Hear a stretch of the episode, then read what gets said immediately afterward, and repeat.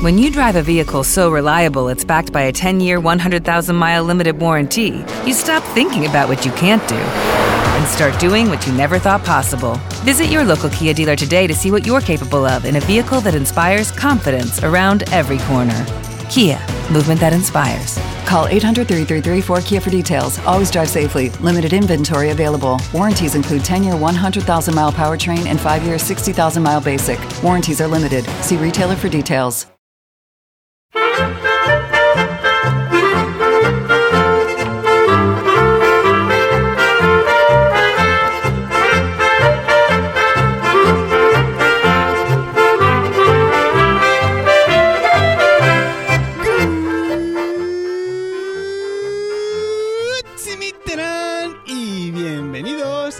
Swiss Spain, capítulo 47 del podcast que describe la vida de un español en Suiza. Soy Natán García y en este podcast de Milcar FM estamos ya en la segunda semana de octubre de 2017. ¿Qué digo segunda? Tercera ya, que me he columpiado esta semana pasada, diremos. ¿Por qué? Pues bueno, porque hemos tenido una visita familiar en casita. Ha estado mi suegro, que hacía unos años que no estaba por Suiza. Hemos tenido al niño también pequeñito, pues un poco constipado. Y bueno, estoy intentando dar algún tipo de excusas para que sepáis que no he podido grabar, pero excusas no hay ninguna. Como les digo a mis alumnos, Ausrede gibt es keine. Si no habéis hecho los deberes, es vuestro problema, no el mío. Bueno, bueno, bueno, qué título otra vez más, más, más intrigante, ¿no? Esta MFK no es igual a Motherfucker. Pues bueno, antes que de explicaros realmente qué significan estas siglas, quiero dedicar este capítulo muy tiernamente al seguidor y usuario de Twitter, arroba eSwisser. Porque él es un enamorado de los coches y en su honor hoy vamos a hablar de algo relacionado con los coches y también una de las razones por las cuales hoy estoy grabando en el coche, como habréis visto algunos de los que están en directo ahora en Periscope. Pero bueno, vamos con el tema. Eh, antes de realmente meterme con el tema, eh, os tengo que decir a, a, raíz de qué viene esto del MFK. Esto del MFK no, es más que la ITV. Tiene otras siglas aquí en Suiza, es la ITV Suiza. Pero bueno, ¿por qué he tenido yo que tener que pasar alguna vez la ITV en el corto periodo de tiempo que llevo en Suiza? Pues bueno, para eso me tengo que remontar al año 2012 en, en, una de estas noches viniendo de un concierto con el contrabajo, pues de golpe hay un control policial, empiezan a ver a parar coches y a mí pues mira me tocó. Me para la policía y me dice papeles. Bueno, yo saco los papeles que tenía, eh, que si el todo el papel, el papeleo del, del coche, el papeleo también de, de, del seguro, de todo esto. Y bueno, hasta aquí ningún problema. Y de golpe me dicen, eh, ¿no ves que conduces como una moto? Y les digo, ¿cómo que conduzco como una moto? Sí, hombre, que, que tienes, que tienes eh, una luz de delante fundida.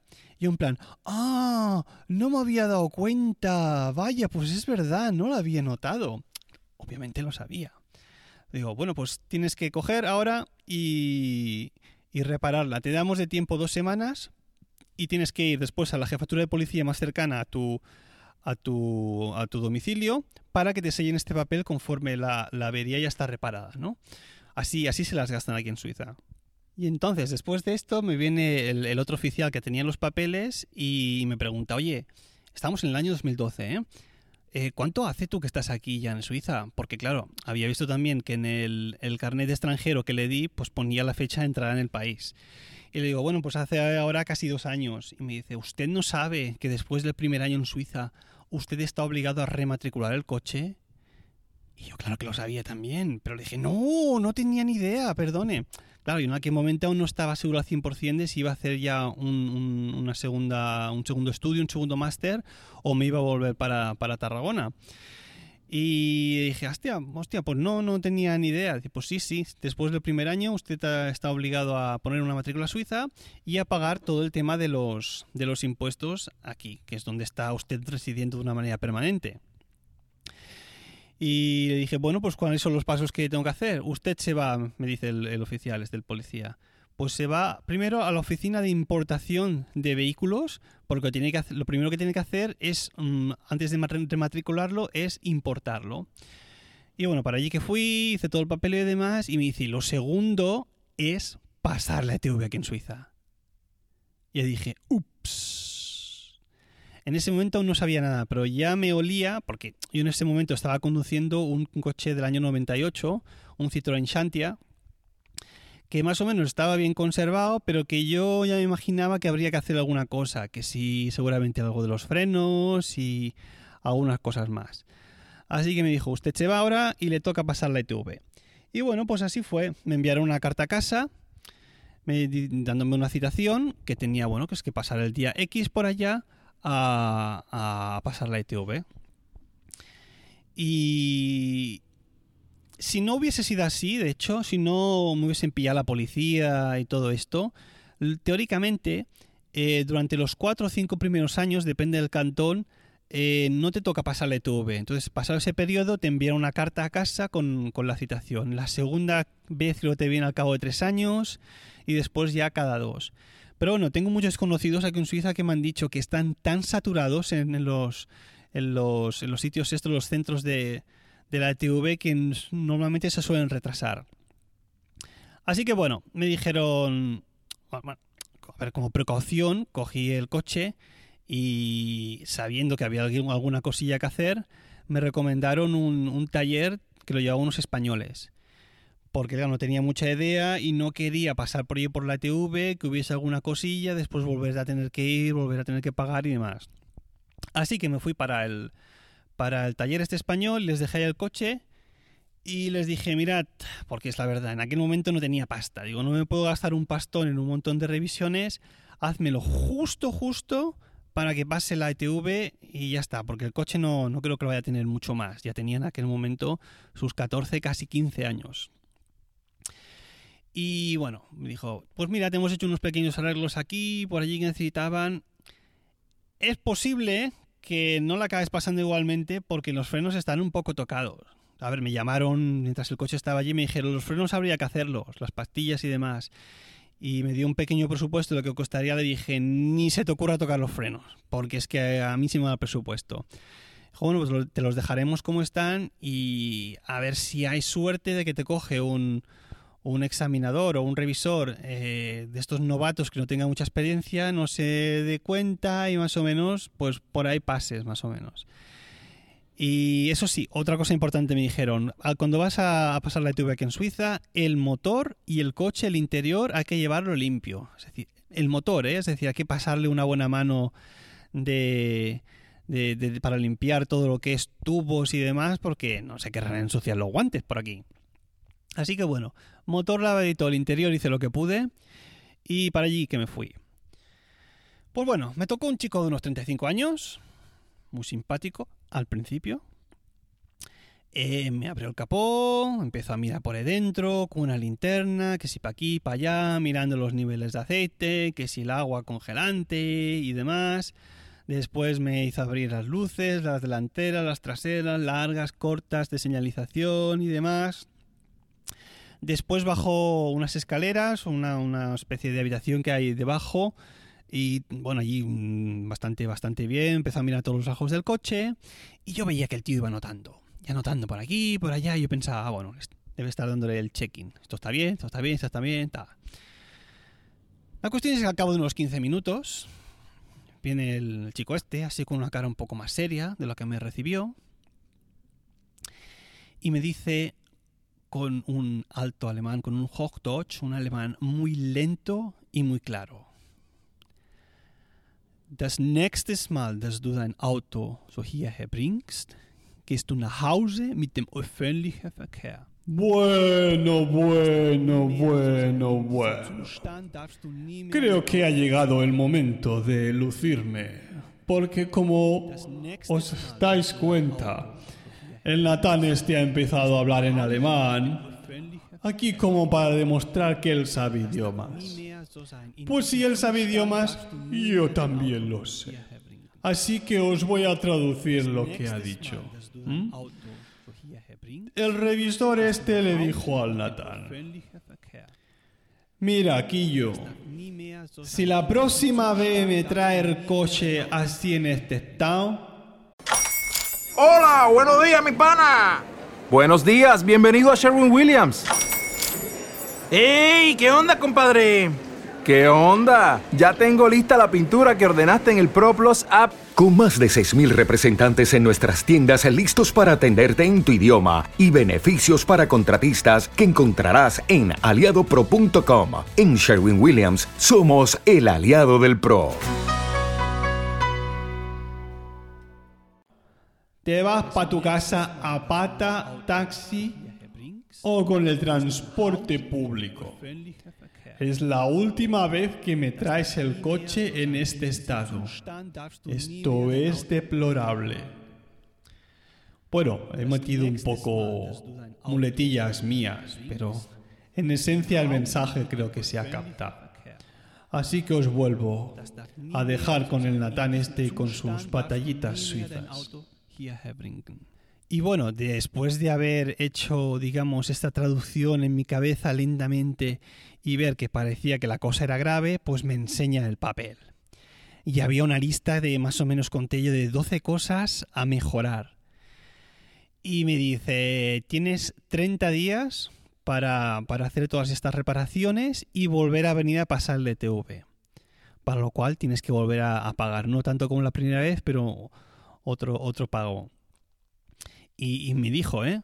Después también claramente el alemán, este coche de aquí se va directo al taller. Es decir, no lo puedes usar más para, para, para disfrute personal, no como decir para viajes o para trabajo. Como dándome a entender que el coche era un peligro público, ¿no? Bueno, yo es lo que he dicho antes, yo notaba que los frenos quizás no estaban del todo finos, pero por el resto no me parecía a mí nada. Y bueno, así que lo hice, ¿eh? Llegué a casa, lo aparqué en la calle y empecé a buscar em, un taller, obviamente no en Suiza porque ya me habían sablado con todo esto de la preparación del coche y más viendo toda la retaila de cosas que había que hacer, sino que me lo busqué pues en Alemania, en la frontera. Encontré uno cerca de la frontera donde a veces voy a comprar y bueno, pues para allí que me fui con el papelito este y el coche y ahí les dejé el coche. Al cabo de una horita me llamaron y me fui para allá. Y me dijeron, mira, este papel que nos has dado es para pasarle TV en Suiza, ¿no? Le dije, sí, sí, exactamente. Pues por la edad que tiene el coche y por todo lo que pone aquí, aunque nosotros te lo reparásemos todo, es posible que por este pequeño bollo que tienes en la puerta y por esto otro, igualmente no la pasases. Entonces, si te lo reparamos todo, te va a salir los, la reparación por unos 5.000 euros y, eso es lo que yo supongo que cuesta más que, el coche en sí, ¿no? Y les digo, pues la verdad es que sí. Me dijeron, nuestra, nuestra recomendación es que cojas el coche, lo lleves al desguace y te compres uno de ocasión. Y me quedé blanco, dije, hostia, si por un par de cosillas así ya me tengo que dejar dar el coche de baja, es que no puede ser porque es que lo necesito para trabajar, para los conciertos, para ir a comprar el no tener coche no cabía dentro de mis planes. Así que bueno, haciendo caso más que nada por un tema de, presupuesto y de realidad que había que afrontar aquí, pues busqué una, compañía que, me, me, pasó por casa a recoger el coche y así fue como dije adiós a mi coche que tuve durante los últimos cinco años. En ese momento me quedé sin coche. y de momento os puedo contar hasta aquí. Lo que pasó después lo dejaremos para otro podcast. Así que ahora vamos a aprender una palabrita.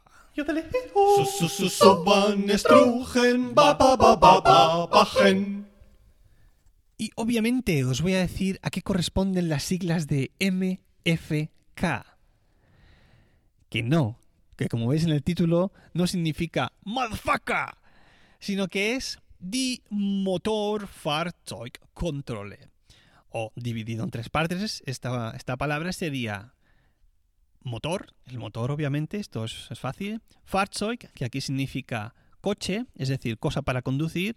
Y controle, pues un control. Es decir, un control del motor del coche. Obviamente, ¿no? Solo que el orden allí lo ponen como les da la gana aquí. Die Motorfahrzeugkontrolle, MFK. Venga, vamos con un par de reseñitas. Las reseñas de Swiss Spain. Y hoy la primera de ellas no va a ser una reseña, sino que va a ser un comentario. ¿Por qué? Porque, oye, aunque os penséis que es así, no os tengo olvidados a los que me escucháis a través de iVoox o ebooks, como se pronuncie. Eh, yo me leo los comentarios que me dejáis ahí. Sé que de vez en cuando alguien me da un me gusta y demás. Y en este sentido, pues eh, hubo una oyente llamada Carial que me dejó un comentario ahí que me hizo mucha ilusión. Me escribía Carial. Natán, gracias por compartir esa app. Me has salvado de perder dinero en transfusiones a USA, eh, Estados Unidos. Eh, a unas cuenticas pendientes que tengo por allá. Te I love you por eso. Yo también te I love you mucho, Carial. Gracias por dejarme este comentario, pero si no lo has hecho ya, te emplazo a que me lo dejes en forma de reseña en iTunes. ¿eh? De todas maneras, Carial está hablando aquí de la aplicación esta TransferWise en la que hablé hace tres o cuatro podcasts para hacer, eh, como, dice ella, transfusiones monetarias entre los diferentes países y monedas. Y ahora sí, ahora sí, vamos con una, una reseña de las de toda la vida que me escribió Gabriel 2 hace un par de mesecillos y que dándome cinco estrellacas, muchas gracias Gabriel, titulando Ocurrente y divertido, escribía Cada vez me gusta más su lenguaje llano y divertido. Costumbres, episodios y anécdotas de este músico picazón que acerca a Suiza a los afortunados oyentes. Nada más y nada menos. Pues nada más y nada menos, muchas gracias también, Gabriel, por este comentario y animaros al resto que estoy teniendo un poco una pequeña sequía en, reseñas en iTunes, ¿eh? Y yo sé que muchos pensáis, ah, sí, debería escribir una reseña para este chico. Pero al final siempre os acaba, se os acaba pasando porque después de podcast os ponéis otro y os olvidáis. Así que venga, a ver si me llega alguna más, que si no, dentro de poco vamos a tener que limitar esta sección. Eh, gracias, Gabriel. Y bueno, esta, esta vez, mm, esta semana, supongo, pues no, no, ha habido ningún contribuyente para el PayPal de, de Swiss Spain que haya querido dar una donación para este programa. Sé que es un castigo divino por vuestra parte por haber tardado más de lo, de lo acordado para publicar el episodio. Lo sé, lo sé, no tengo perdón. Pero bueno, acepto, acepto vuestra, vuestra ira, no pasa nada. Eh, está bien, es, es como va, tendría que haber publicado antes. Así que bueno, os, animo también, si a alguno le apetece, pues dejar ahí aunque sea un eurillo en la cuenta de PayPal de Swiss Spain, que tenéis en los comentarios, obviamente, el, link por si queréis hacerlo, ¿eh? que no es obligatorio, que estaría bonito. Que de, momento ha habido solo dos oyentes que lo hayan hecho, ¿eh? Pero bueno, yo ahí lo dejo. Bueno, pues ahora ya sí. Esto ha sido todo. Ya sabéis que si queréis contactar conmigo, lo podéis hacer a través del email swissspainpodcast.com o bien en la cuenta de Twitter arroba swissspain. Si os apetece, podéis dejarme una reseña en iTunes y para comentarios tenéis a vuestra disposición el blog de emilcar.fm. Gracias por escucharme y hasta la próxima.